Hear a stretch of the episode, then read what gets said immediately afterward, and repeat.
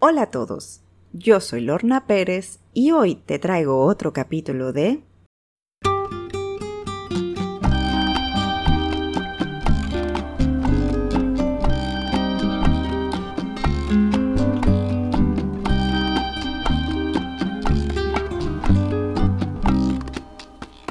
La tasadora infeliz.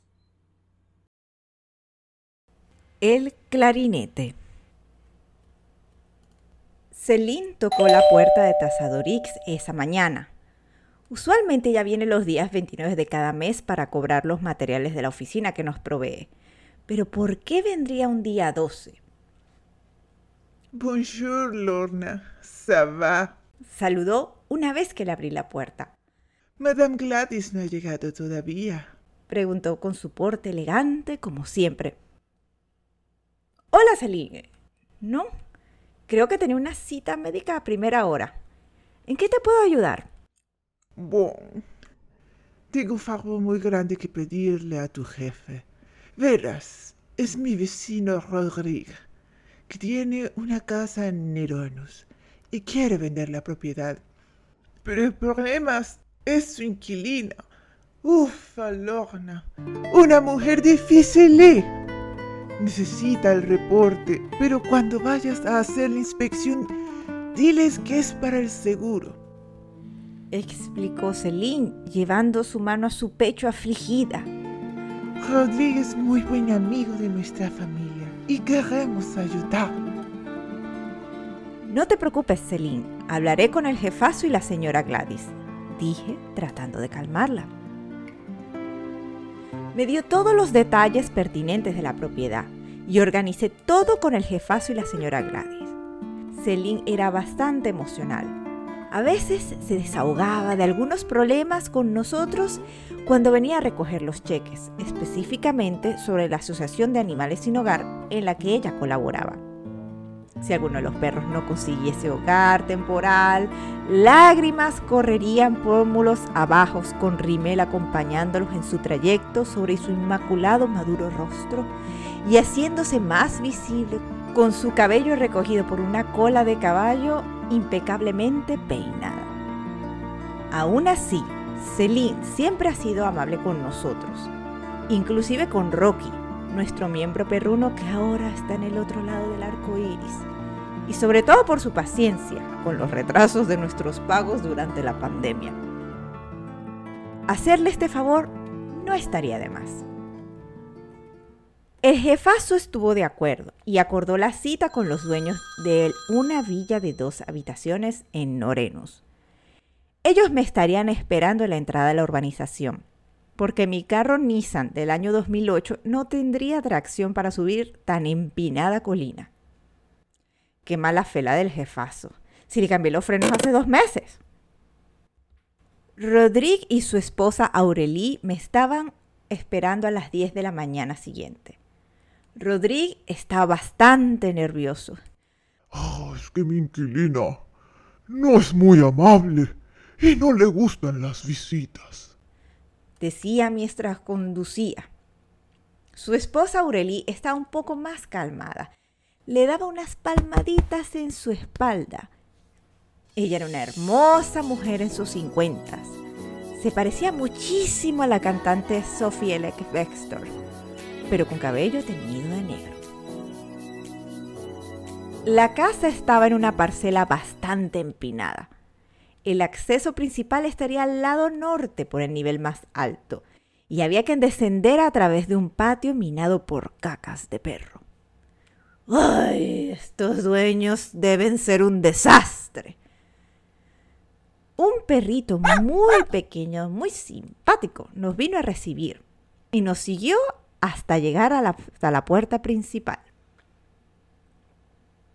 Aurelí zanqueaba con sus patentes tacones para evitar las sorpresas.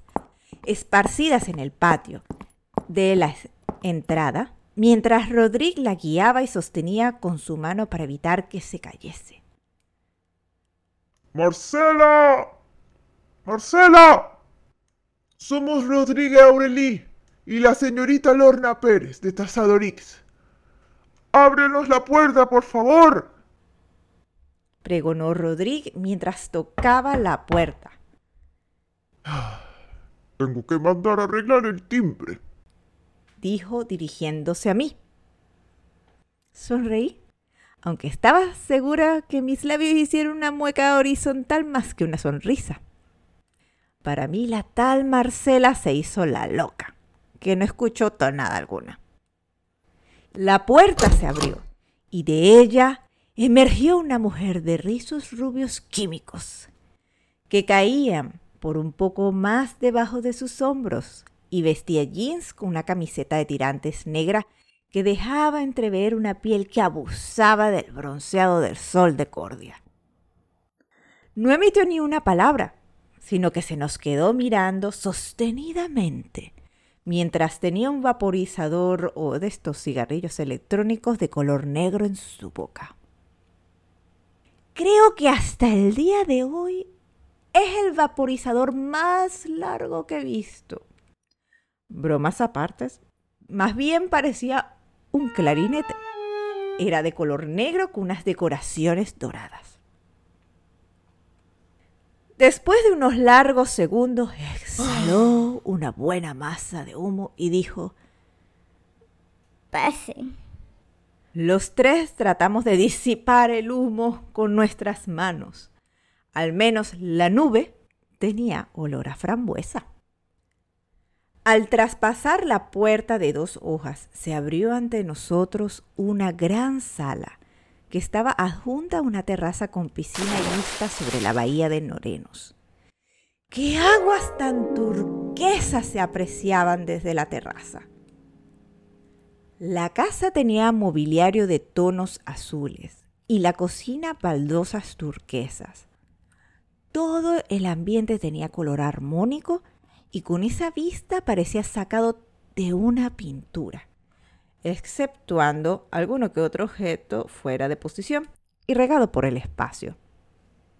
Sobre los gabinetes superiores de la cocina había una colección de botellas de vidrio de diferentes tamaños, azules también, que con la luz que atravesaban las ventanas superiores del espacio a doble altura daba unas hermosas tonalidades de añiles sobre el comedor. Parecía algo mágico. Tomé fotos, pero mi cámara ni mis habilidades fotográficas no supieron cómo capturar esa fabulosa luz. Decepcionada, me remití a tomar las medidas. Una mezzanina cruzaba la sala al lado sur. Rodríguez indicó que ahí estaba ubicada la sala familiar. Marcela me seguía fijamente con la mirada, apoyándose como una renegada desde la isla de mosaicos azules de la cocina, con el clarinete, digo, vaporizador, en mano y exhalando copiosas nubes de humo. Claro está. Subimos las escaleras que conducían a la mezanina mientras Rodríguez relataba los muebles que había adquirido para ese espacio años atrás. Pero cuando llegamos no los pudimos apreciar porque estaban cubiertos por una montaña de cosas. Colchones, una estructura de una cama volteada, juguetes tirados por el suelo, maletas. Escuchamos la voz de Marcela que decía, si ven algo desastroso es por culpa de Paco. Paco. Rodríguez miró a Aurelí, que estaba al pie de la escalera sorprendido. ¿Quién es Paco? preguntó Aurelí. Es mi perro, respondió Marcela. Aurelí miró a Rodríguez y Rodríguez me miró a mí. Quedamos atónitos con esa respuesta. Pues Paco, el perro, Debería estar a la NASA a este punto. Hasta las piezas sanitarias del baño y la mezanina no eran visibles bajo una densa capa de objetos sin razón. Quisiera yo un perro tan talentoso, con tan pequeño tamaño y tan soberana fuerza. Nos dirigimos a la terraza con la magnífica vista. Era amplia y con pisos de terracota. Tenía al menos tres sets de muebles de patio grandes macetas con algunas plantas ya seca por el descuido, y la piscina de dimensiones medianas. En una esquina colgaba un saco de boxeo. La habitación principal continuaba con la temática azul de la sala. La cama tamaño king estaba descendida. Había un escritorio con una poltrona con pilas de ropa encima. Toallas húmedas colgaban a ventilar que reposaban por doquier. El vanity del baño estaba cubierto por cosméticos y botellas de litro y medio de aguas vacías. Una lamparita china apendía en el techo alto de la habitación. Marcela entró súbitamente, tratando de recoger algunos zapatos desperdigados por el suelo, repitiendo en voz alta. Paco, qué desastre. Dejas en esta casa. Y salió deprisa con varios pares en sus brazos. Aurelie, Rodrigue y yo nos volvimos a ver las caras, pero con ceños fruncidos. Fuimos a la otra habitación opuesta, a la sala de color verde, que tenía muchas figuritas de caballos en los estantes. El cobertor de la cama tenía motivos también de caballitos y peluches equinos encima. Habitación de mi hija, dijo Marcela, que salió de la nada apoyándose en el marco de la puerta mientras daba una bucanada de nuevo a su sacarrillo electrónico. Un baño contiguo estaba al final de la habitación, donde el contenedor del cepillo para limpiar el excusado era una botella de cerveza Heineken. Aurelie sugirió ir a los apartamentos tipo estudio que están distribuidos cada uno en las ala este y oeste de la villa respectivamente. Marcela se nos adelantó y tocó la puerta. Es la habitación de Manuelito, dijo mientras continuaba tocando la puerta con una mano y con la otra daba una bocanada al cigarrillo electrónico. Acá, el clarinete. Un chico alto, somnoliento, cuyo cuerpo delgado bailaba dentro de su ropa. Salió. Tenía el cabello oscuro de rizos revueltos y usaba lentes.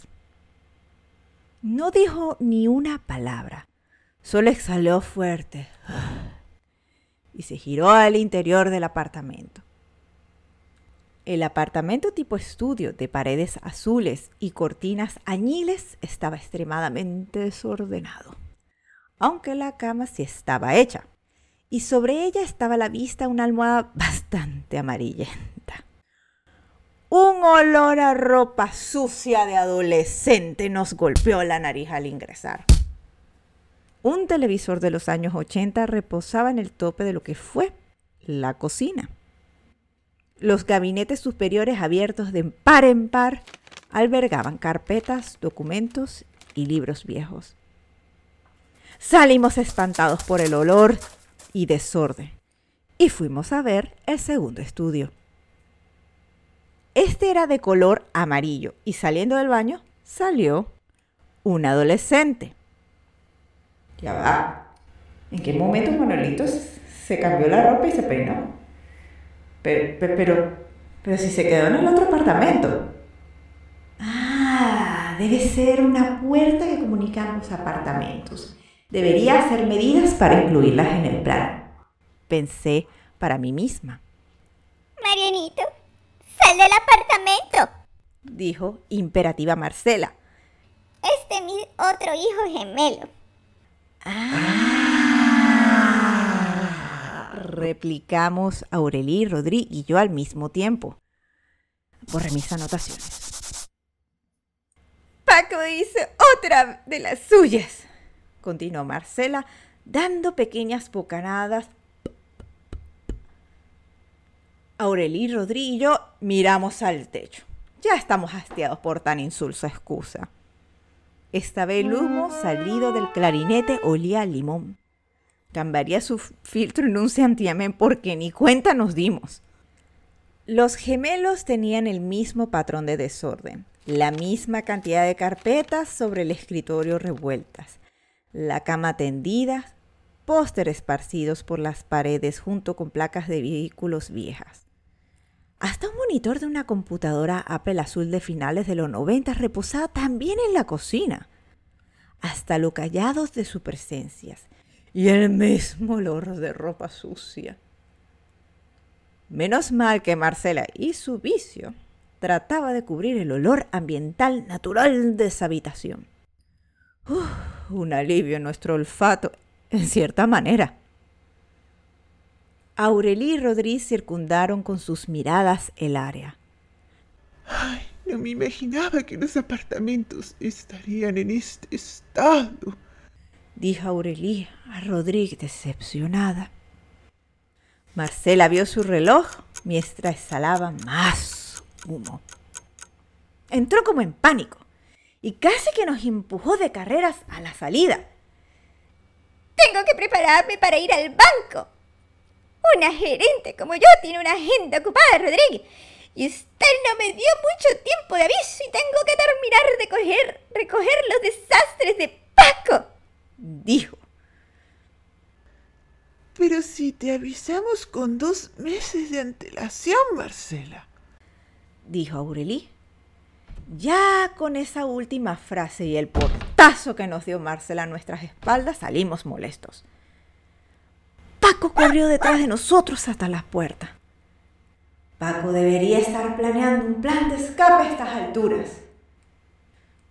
Tenemos que sacarla de esa casa, Aurelí, dijo Rodríguez. Es buena pagando la renta, pero esa casa es un desastre.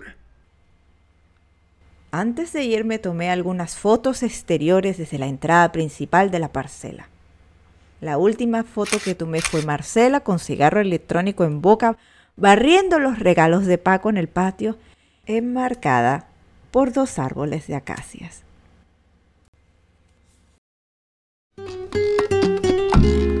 Ya te contaré sobre mi próxima visita. ¿Quién sabe qué otras propiedades me deparará el destino? Aquí, desde Cordia, Lorna Pérez, como la tasadora infeliz. Si te gustó este episodio, no olvides en darle un me gusta y suscríbete para saber más sobre las travesías de la tasadora infeliz. Pero si quieres más información o simplemente tienes curiosidad, visita www.latasadorinfeliz.com. Puedes escuchar los siguientes episodios a través de Google Podcast, Spotify, Evox y YouTube. Sígueme en Instagram como la Infeliz. Nos vemos en la próxima, amigos. Hasta luego.